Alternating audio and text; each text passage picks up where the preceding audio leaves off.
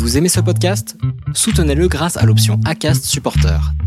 C'est vous qui choisissez combien vous donnez et à quelle fréquence. Cliquez simplement sur le lien dans la description du podcast pour le soutenir dès à présent. Le fantasme de l'Asiate euh, en général, ça je l'ai beaucoup eu euh, jusqu'au fait qu'une fois il y ait carrément un, mec qui m'a dit euh, je voulais le revoir après avoir passé une soirée avec lui et il me fait ah non non c'était juste un coup d'un soir je voulais tester une Asiate c'est tout. Mais c'était c'était dingue. Alors j'étais un peu partagée entre ah ouais du coup le fait que je sois asiatique ça m'a fait ça m'a permis de séduire un mec et en même temps, euh, du coup, il a fait l'amour avec moi juste pour ça. Donc c'est un peu euh, dénier ma propre personne, quoi. Donc c'était, c'était horrible. Hein, euh, soyons clairs, hein, c'est pas du tout acceptable. Bonjour et bienvenue sur Melting Pot, le podcast qui amène la France multiculturelle dans vos oreilles. Je suis Mélanie Young, l'hôte de ce podcast. Dans chaque épisode, j'explore les identités et les cultures présentes en France soit à travers des conversations avec des Français issus de l'immigration, des interviews de talents ayant une double culture, ou sous forme de chroniques, culture, société ou gastronomie. J'espère que ce podcast vous fera découvrir les aspects du melting pot français que vous ne connaissiez pas, et pourquoi pas vous inspirera à approfondir vos propres identités et mélanges de cultures.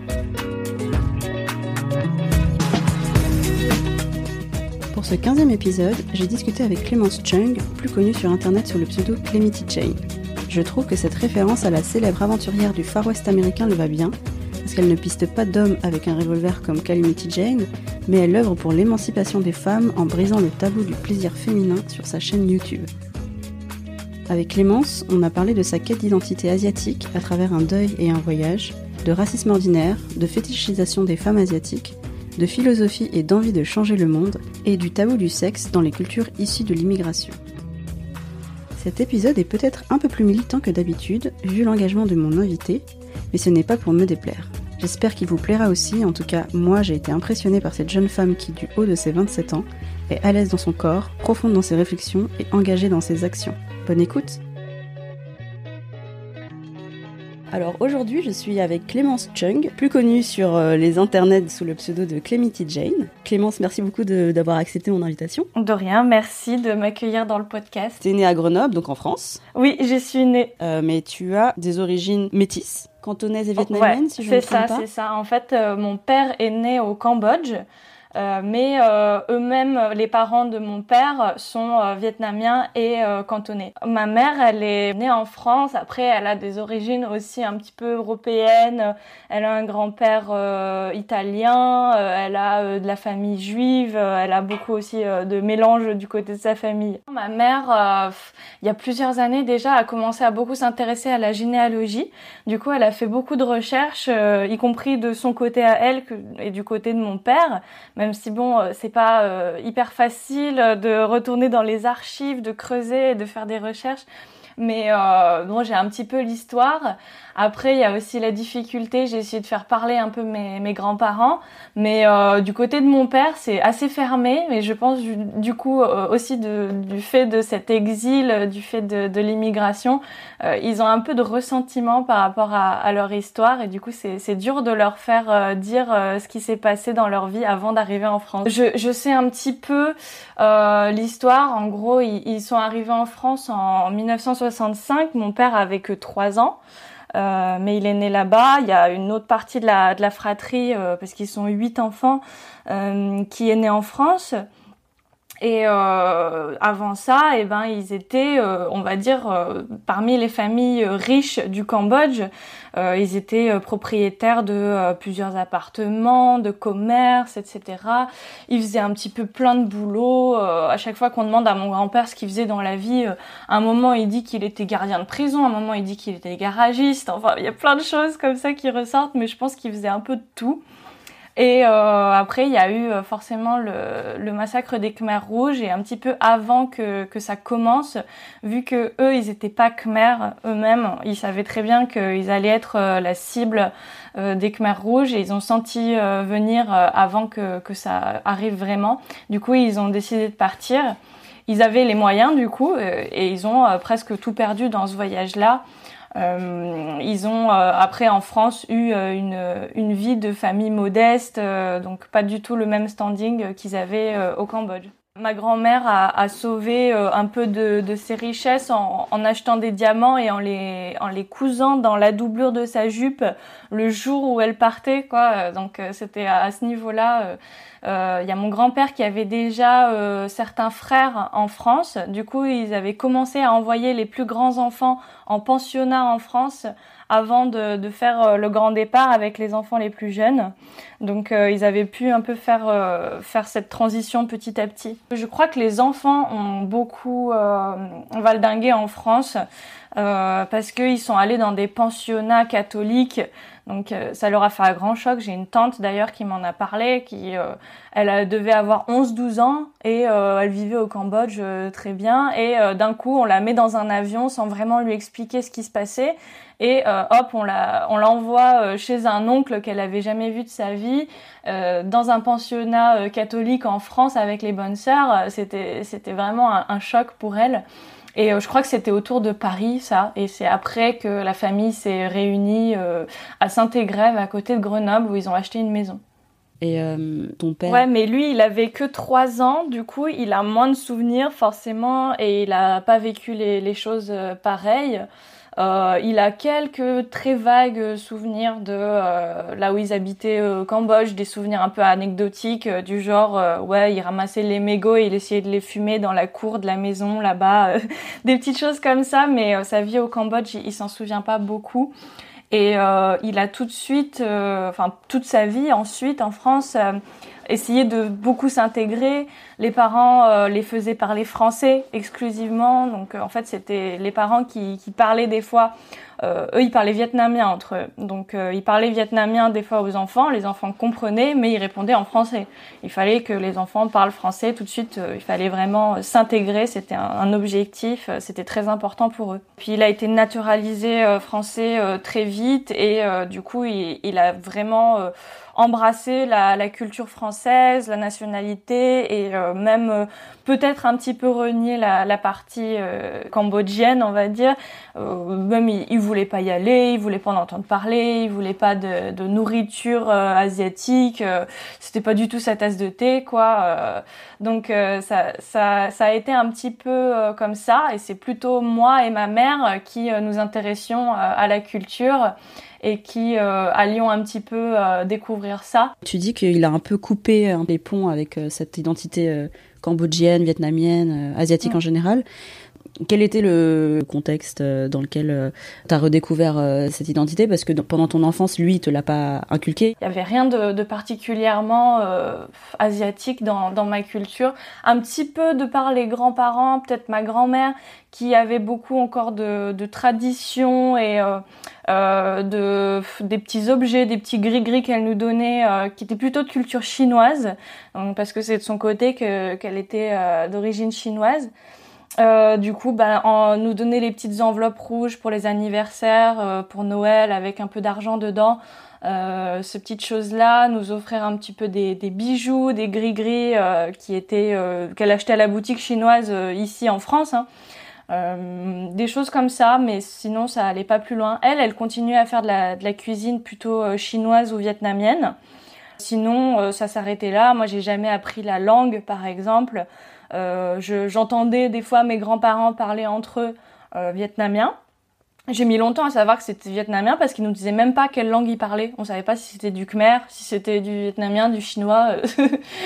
C'est mes tantes après, je crois, qui m'ont dit non, non, ils parlent vietnamien entre eux mais euh, j'ai mis du temps à savoir un peu euh, ce qui se passait, quoi. Euh, mais jamais on m'a appris ne serait-ce qu'un mot de cette langue-là, de, de.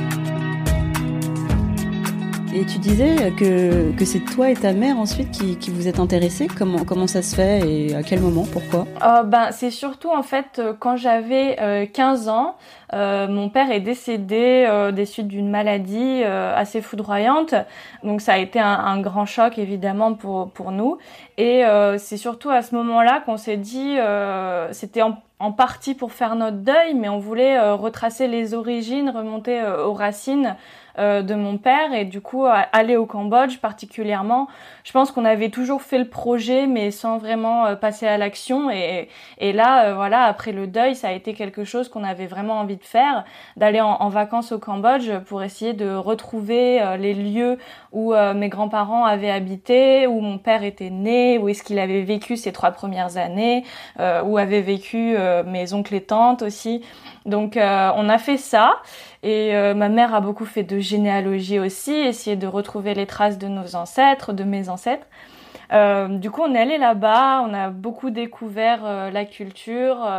on a eu affaire aussi à une réaction un peu, un peu spéciale de la part, par exemple, de mon grand-père. Quand on lui a dit on va au Cambodge en vacances, il nous a dit mais pourquoi vous allez là-bas?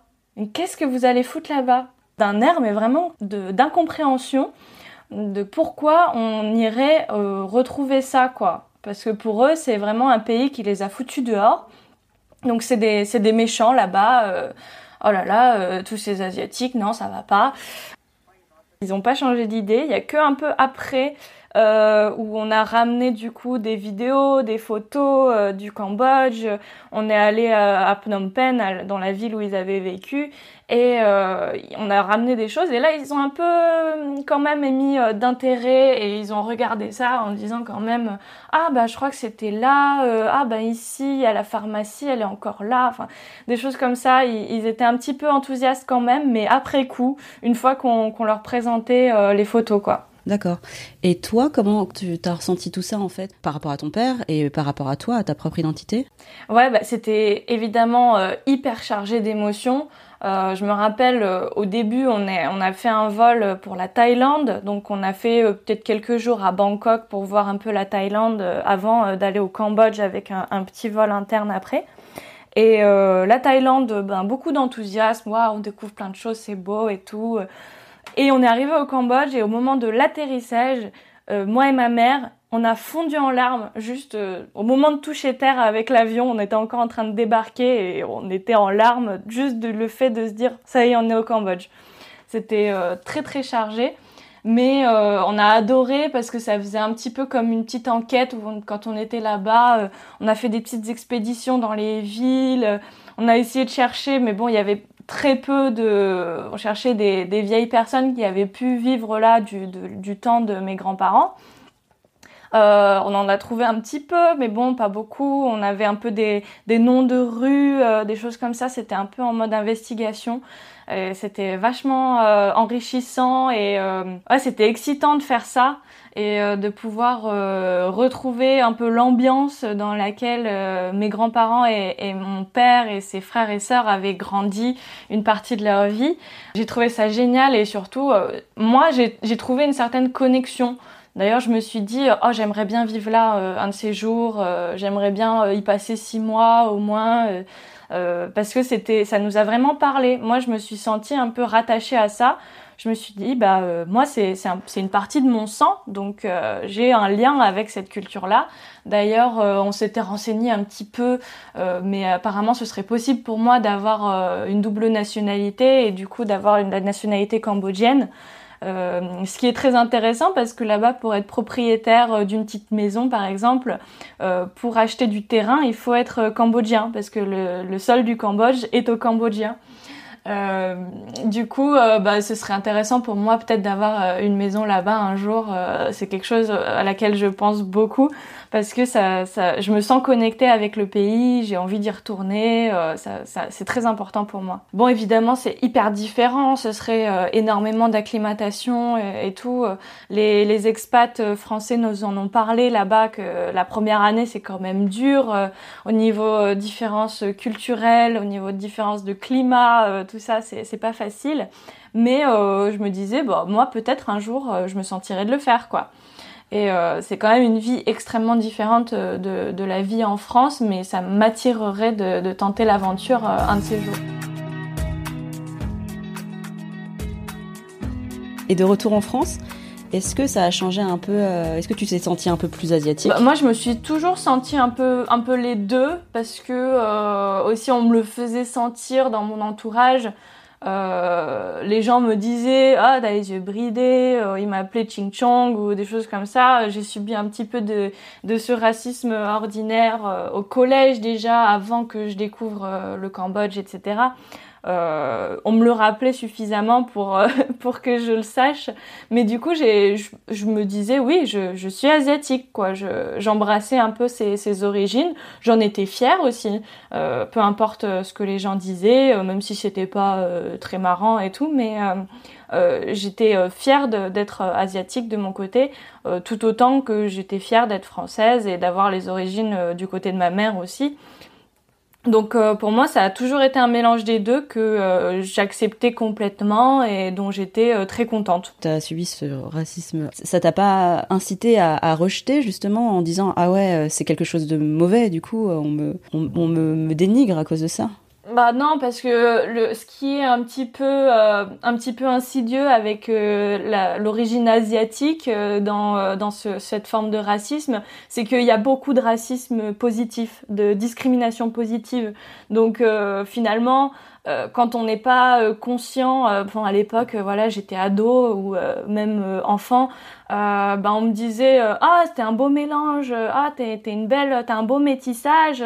on me disait, j'expliquais aux gens que j'étais d'origine cambodgienne et française, eurasienne et tout. Ah c'est un beau mélange, ah, ouais, parce que j'étais une petite, une jolie petite fille et tout. On me faisait plutôt des compliments par rapport à ça que, euh, des insultes négatives euh, ou quoi, euh, à part, je sais pas, sur le nom de famille que les gens n'arrivent pas à prononcer, des choses comme ça, mais sinon c'était beaucoup de positivité en fait.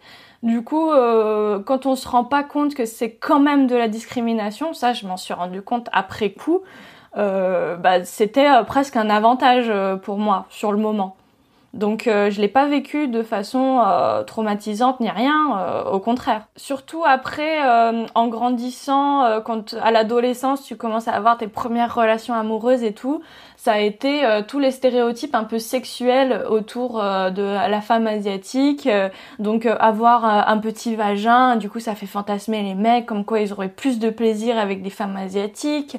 Euh, des choses comme ça, le fantasme de l'asiate euh, en général, ça je l'ai beaucoup eu euh, jusqu'au fait que une fois il y a carrément un, mec qui m'a dit euh, je voulais le revoir après avoir passé une soirée avec lui et il me fait ah non non c'était juste un coup d'un soir je voulais tester une asiate c'est tout. Mais c'était c'était dingue. Alors j'étais un peu partagée entre ah ouais du coup le fait que je sois asiatique ça m'a fait ça m'a permis de séduire un mec et en même temps, euh, du coup, il a fait l'amour avec moi juste pour ça. Donc c'est un peu euh, dénier ma propre personne, quoi. Donc c'était, enfin c'était horrible, hein, euh, soyons clairs, hein, c'est pas du tout acceptable. Et au début de, la vie amoureuse, euh, surtout, on est beaucoup en quête de validation, d'acceptation, d'amour de l'autre. On veut, on veut être aimé, et du coup, ça fait beaucoup. on se dit ah bah je suis asiate, j'ai quelques points en plus, génial, on va plus m'aimer parce que je suis asiatique. Euh, on se rend pas compte qu'il y a de, de, la discrimination et qu'il y a quelque chose de, de, vraiment pas sain derrière ça. Mais euh, au début, euh, on s'en réjouit presque d'avoir euh, ces points en plus, entre guillemets. Finalement, j'en venais même des fois peut-être à, à, tester pour voir si c'était de la fétichisation ou, ou pas du tout, euh, à faire des petites blagues, des petites références, euh, des stéréotypes et tout, pour voir un peu la, la réaction de la personne en face et euh, arriver à tâter le terrain si cette personne-là allait euh, se baser juste sur mes origines euh, pour déterminer s'il avait envie de coucher avec moi ou pas, pour un peu tester ça. Donc finalement, je le faisais un peu moins en premier, euh, comme un peu mécanisme de défense pour éviter de me le prendre dans la gueule euh, de façon inopinée. Donc euh, ouais, ça, ça, ça, ça s'est beaucoup euh, manifesté dans, dans, mes relations. Je suis totalement euh, ouverte à l'humour, à faire de l'autodérision sur mes origines, de la même façon que mon mari, il est israélien, il va faire des blagues sur les juifs parce qu'il l'est lui-même. Euh, mais c'est totalement euh, de l'autodérision et il n'y a pas de souci, c'est même de la réappropriation euh, parce qu'on se réapproprie les insultes qu'on a pu se prendre dans la gueule par le passé. Mais la fétichisation, mais par exemple avec l'affaire Yann Moix il y a pas longtemps qui disait je sais plus quoi sur les asiates que lui il aimait les femmes asiatiques, que c'était magnifique, qu'elles sont belles, elles sont mystérieuses, je sais pas quoi. C'est horrible de savoir qu'il y a encore des gens qui pensent comme ça en 2019 quoi. C'est impressionnant. Pour moi, c'est complètement euh, arriéré, euh, moyenâgeux de, penser de cette façon-là, mais malheureusement ça existe encore et il va falloir encore beaucoup euh, de militantisme, de combat pour, pour arrêter ça, pour faire comprendre aux gens que chaque femme, chaque individu est unique et c'est pas ses origines qui vont faire que cette personne va être sexuellement comme ceci, va avoir tel genre de personnalité ou quoi que ce soit. Ouais, c'est très difficile et comme tu dis, la l'affaire, comme on peut dire, euh, Yann Moix, ça, ça, ça a engendré pas mal de débats, même, même je sais dans la communauté asiatique, parce que, alors ce qu'il disait, pour ceux qui n'ont pas, pas été euh, au courant, c'est que Yann Moix, lui, il a affirmé dans un article, une interview, je crois, qu'il aimait que les personnes asiatiques. Enfin, il sortait que avec des femmes asiatiques. Et euh, en plus de moins de 50 ans, pour, pour arranger les choses. Euh, bon, il y a des personnes qui sont offusquées en disant, bah voilà, ça veut dire que toutes les asiatiques sont les mêmes, euh, et euh, c'est aberrant. Et d'autres, blanches ou asiatiques, ou enfin de n'importe quelle origine, on dit bah oui, mais c'est une préférence. Moi, je préfère les rousses, par exemple. Et c'est difficile en fait de, de, faire comprendre que c'est pas juste une préférence, que c'est un cliché. Ah oui, oui, c'est, complètement. Enfin, moi je trouve ça bizarre ces préférences-là parce que je, je, je comprendrais ça venant d'un adolescent par exemple quand tu quand t'es un peu à tâtons sur ta vie euh, amoureuse et sexuelle, tu découvres un peu, tu te dis ouais j'ai une préférence comme ceci, comme cela. Mais en général, quand t'évolues dans la vie après, tu t'aperçois qu'il y a un moment ou un autre, tu vas tomber sur une personne qui est pas dans euh, les critères que tu avais posés pour toi-même et tu te dis ah merde, finalement j'aime bien cette personne alors qu'elle est pas rousse, elle est pas asiate, euh, des choses comme ça. Et du coup, tu, tu casses un petit peu ça et tu, découvres en général petit à petit que euh, ces, ces critères-là, ils sont assez arbitraires et qui comptent pas vraiment et euh, que finalement tu tombes amoureux euh, ou amoureuse des personnalités, des individualités des gens et c'est bien plus complexe qu'un critère physique ou ethnique. Donc euh, je comprends pas d'entendre ça encore de, de gens adultes et expérimentés entre guillemets dans les relations sentimentales. Donc pour moi, c'est un petit peu puéril de fonctionner avec ces préférences-là, parce que euh, tu es censé t'apercevoir que c'est bien plus intéressant de creuser un peu plus loin que ces critères. Moi, moi je, me, je, me suis toujours, euh, je me suis dit peut-être à un moment dans ma vie, ah j'ai un type d'homme, euh, j'ai un type de personne qui me plaît beaucoup physiquement, ou même psychologiquement. Mais euh, ça s'est cassé très très vite en fait. Je suis tombée amoureuse de, de personnes qui n'étaient pas du tout dans euh, ce modèle-là que je m'étais mis en, en, tête. Et euh, du coup, bah, je me suis dit non, ça sert à rien. J'ai pas de type d'homme. Et je pense qu'il y a beaucoup beaucoup de gens qui ont cette expérience-là, qui avaient des, des, critères et qui n'en ont plus après. Donc je trouve ça bizarre d'en avoir encore au fil de la vie, quoi. Que tu avais fait un, master de philosophie et management de l'innovation. Qu'est-ce qui t'a amené à ça? Alors, euh, bah, je me suis découvert un intérêt euh, très très grand au lycée pour euh, la littérature et particulièrement la philosophie. Ça m'a passionné pendant mon année de, philo en terminale et tout. Et je me suis dit, ah, j'ai pas envie de m'arrêter là, j'ai envie de continuer. Euh, bon, c'était un choix numéro 2 parce que je voulais aussi travailler dans, dans l'univers du livre, dans l'édition, euh, peut-être la traduction littéraire, des choses comme ça. Donc j'avais prévu d'aller étudier à l'étranger, en Angleterre. Et euh, c'est un projet qui s'est annulé à la dernière minute et mon plan B c'était la philo euh, à Grenoble dans ma ville. Donc finalement je suis restée là euh, un petit peu parce que mon, mon, premier plan est tombé à l'eau. Mais en faisant ma première année de licence, je me suis dit non, je vais continuer, c'est trop bien, c'est trop intéressant, ça me passionnait vraiment. Et euh, après la licence, ben, on enchaîne sur un master parce que euh, je, je, commençais à me dire que j'avais envie de faire de la recherche en philosophie. J'avais vraiment envie de creuser plus profond euh, dans cette discipline-là et, euh, et de changer les choses. J'avais déjà un peu cette envie de, de militer quelque part. Bon, là, c'était dans, dans un domaine très intellectuel et très théorique du coup parce que la philosophie, c'est pas très terre à terre, même s'il y en a, il y a des philosophies plus euh, connectée à la réalité. Mais euh, j'étais très dans, dans, le monde des idées et, et j'adorais ça. Donc euh, je prévoyais d'être euh, professeur de philosophie plutôt à l'université parce que l'enseignement c'était pas forcément la partie qui m'attirait le plus. Et finalement j'ai un peu été j'ai fait un, un trop plein en master 2 où c'était très compliqué d'être suivi pour mon mémoire. Euh, c'était pas facile. J'avais pas choisi non plus la, la, philosophie la plus répandue, la plus accessible et facile à, à étudier. Je faisais euh, de la philosophie écossaise des Lumières, euh, un truc que personne fait. c'est pour ça que ça m'intéressait parce que c'était très peu étudié. Et euh, bon, euh, en parallèle, j'avais déjà commencé ma chaîne YouTube un petit peu. J'avais commencé à m'intéresser à l'univers de la sexualité.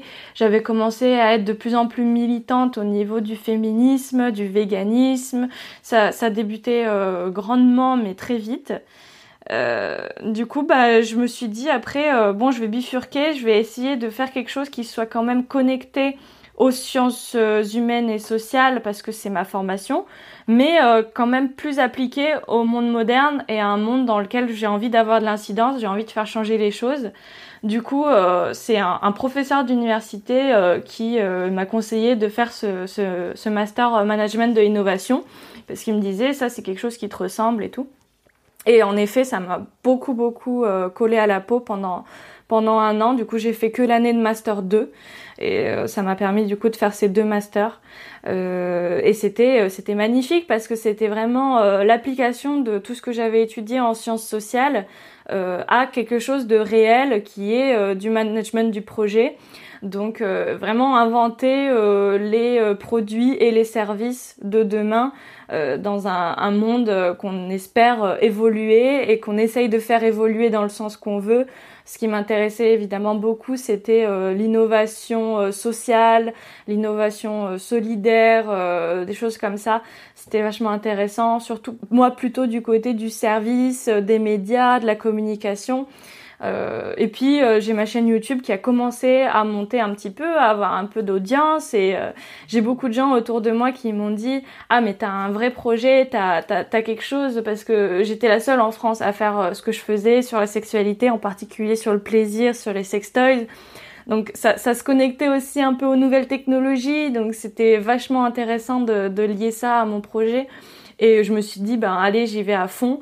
Et euh, je bosse à fond maintenant euh, sur ma chaîne YouTube et j'en ai fait mon, mon, activité à plein temps maintenant. J'aime beaucoup toute ton explication parce que en, en préparant notre interview, j'avais j'avais noté études en philosophie et management de l'innovation et en parallèle j'avais mis euh, une phrase que tu as prononcée dans enfin qui a été notée dans le, magazine, le magazine Koi. J'ai envie de changer le monde et d'en faire quelque chose qui me convient mieux. Et en fait pour moi ça fait vraiment euh, je fais de la philo pour comprendre le monde et je fais de l'innovation pour le changer. Et là, c'est exactement tout ce que tu viens de nous, nous écrire, donc euh, c'est hyper cohérent. Et alors, ma question, c'est euh, justement, tu, tu, as commencé ta chaîne YouTube euh, pendant la fac. Ouais. Comment ça a mûri cette idée de de, bah, de faire une chaîne YouTube sur la sexualité parce que comme tu dis ça n'existait pas. Bah c'est vraiment euh, cette euh, ce constat là parce que j'étais euh, grande consommatrice de YouTube je regardais pas tellement la télé et je regardais plutôt des vidéos YouTube pour mon propre divertissement mais aussi pour apprendre des choses et tout et euh, je me disais, mais c'est dingue quand même, dans le YouTube, dans le YouTube français, il y a un peu des chaînes qui parlent de sexualité, mais euh, moi je trouvais rien sur les sextoys en particulier. Euh, J'étais moi-même euh, utilisatrice débutante et je me disais, mais euh, oh là là, c'est tellement compliqué de choisir un produit, euh, de s'y retrouver sur le marché, de comprendre comment ça marche, et il n'y a rien qui m'apprend ça, alors que j'ai plein de guides pour acheter des bougies, pour acheter du maquillage, pour acheter un shampoing, mais j'en ai pas pour acheter euh, mes sextoys. Et du coup, je me suis dit, c'est, il y a quelque chose qui manque ici, donc euh, je me suis dit je vais le faire moi-même. Vu que vu qu'il y a personne qui le fait allez je me lance. Euh, j'y connaissais pas grand chose mais je me suis dit bah je vais partager mon avis d'utilisatrice lambda pour le moment en espérant que ça aide les autres. Et c'est ce qui c'est ce qui s'est produit et c'est ce qui a marché. Donc j'étais très contente j'avais aussi beaucoup cette cette ambition de m'exprimer par le, média qui est YouTube, par la vidéo. Euh, ça m'attirait euh, beaucoup comme moyen d'expression. J'avais mon, copain de l'époque qui faisait lui-même des vidéos j'avais un peu aidé euh, avec ses tournages, euh, à faire euh, ses projets.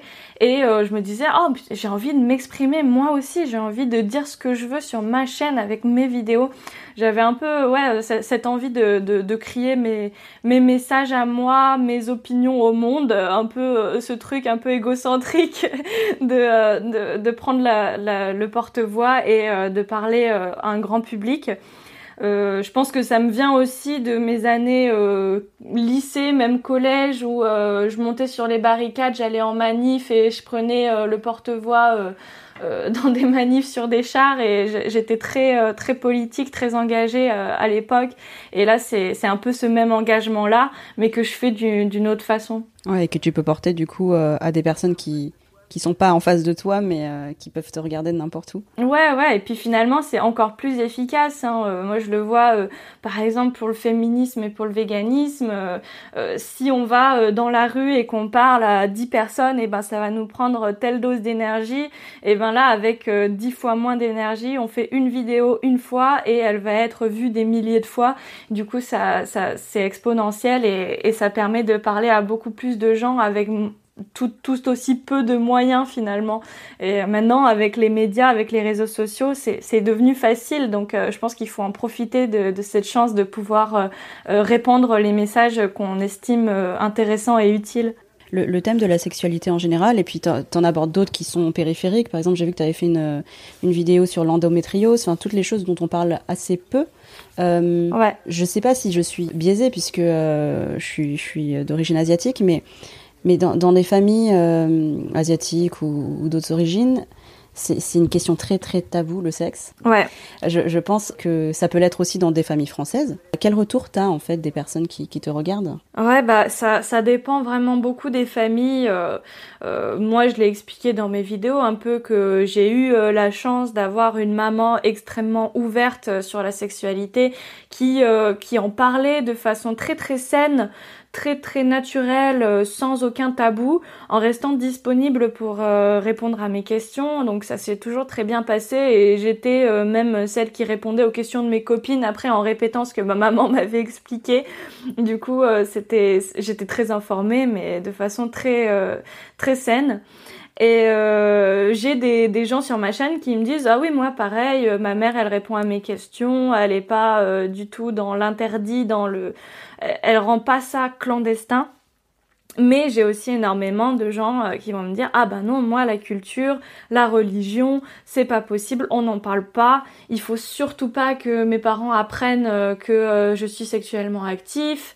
mais c'est c'est pas que dans dans la culture asiatique, c'est aussi beaucoup dans la culture maghrébine, dans dans l'islam, selon les religions, mais des familles chrétiennes, catholiques, pratiquantes, ben ça va être aussi extrêmement violent. Le, le du tabou euh, sur les enfants, c'est assez impressionnant euh, de voir euh, des gens qui me disent, enfin, qui ont des questions tellement basiques qui ça, ça, témoigne en fait de, de leur manque d'information des parents qui vont même pas expliquer à, leur, à leurs jeunes enfants à leurs jeunes filles ce que c'est que les règles comment ça marche la contraception tout ça qui sont des choses de base que finalement pas mal de familles françaises lambda vont expliquer parce que ça fait partie de la prévention.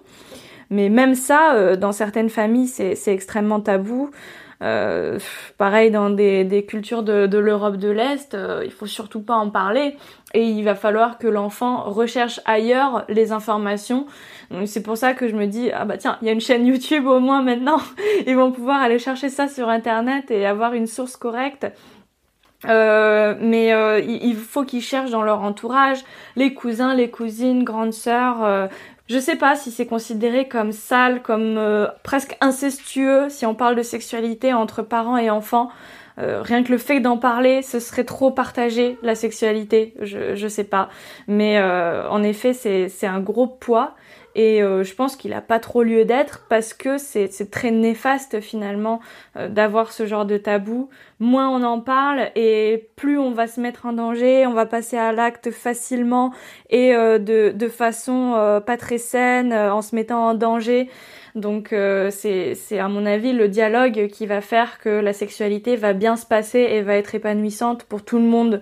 Donc je, pense que petit à petit il faudrait sans s'affranchir de, nos cultures, mais euh, s'affranchir du, tabou, quoi. C'est vraiment présent dans toutes les cultures, euh, cette distance. Euh, le fait d'en faire un tabou rend la chose un peu honteuse, et puis ne permet pas, surtout aux filles, aux femmes, je trouve, d'avoir un positionnement sain parce que du coup tu tu sais pas comment te comporter et comme on est dans une société assez patriarcale et eh ben tu vas te soumettre un peu à, ce que ce qu'on te véhicule en fait oui, oui, exactement. Puis il y a, une sorte de culture de, de la honte du corps de femme. Euh, la femme, elle est sale, elle a des menstruations. Oh là là, c'est dégoûtant. Euh, euh, il faut même des fois la, tenir écartée du foyer dans certaines cultures. Donc c'est dire quel, quel, héritage on a, même si on fait plus ça actuellement en Europe, en France. Mais on a quand même encore tout le poids de, de cette culture de la femme impure. donc les jeunes filles, elles grandissent là-dedans en se disant qu'elles ont un sexe sale, un sexe qui sent mauvais, euh, un sexe qui est pas beau, euh, alors qu'on est dans, dans la culture euh, du phallus. Oh là là, t'as un gros zizi, c'est trop bien, il est trop, il est trop beau, il est trop puissant, je sais pas quoi.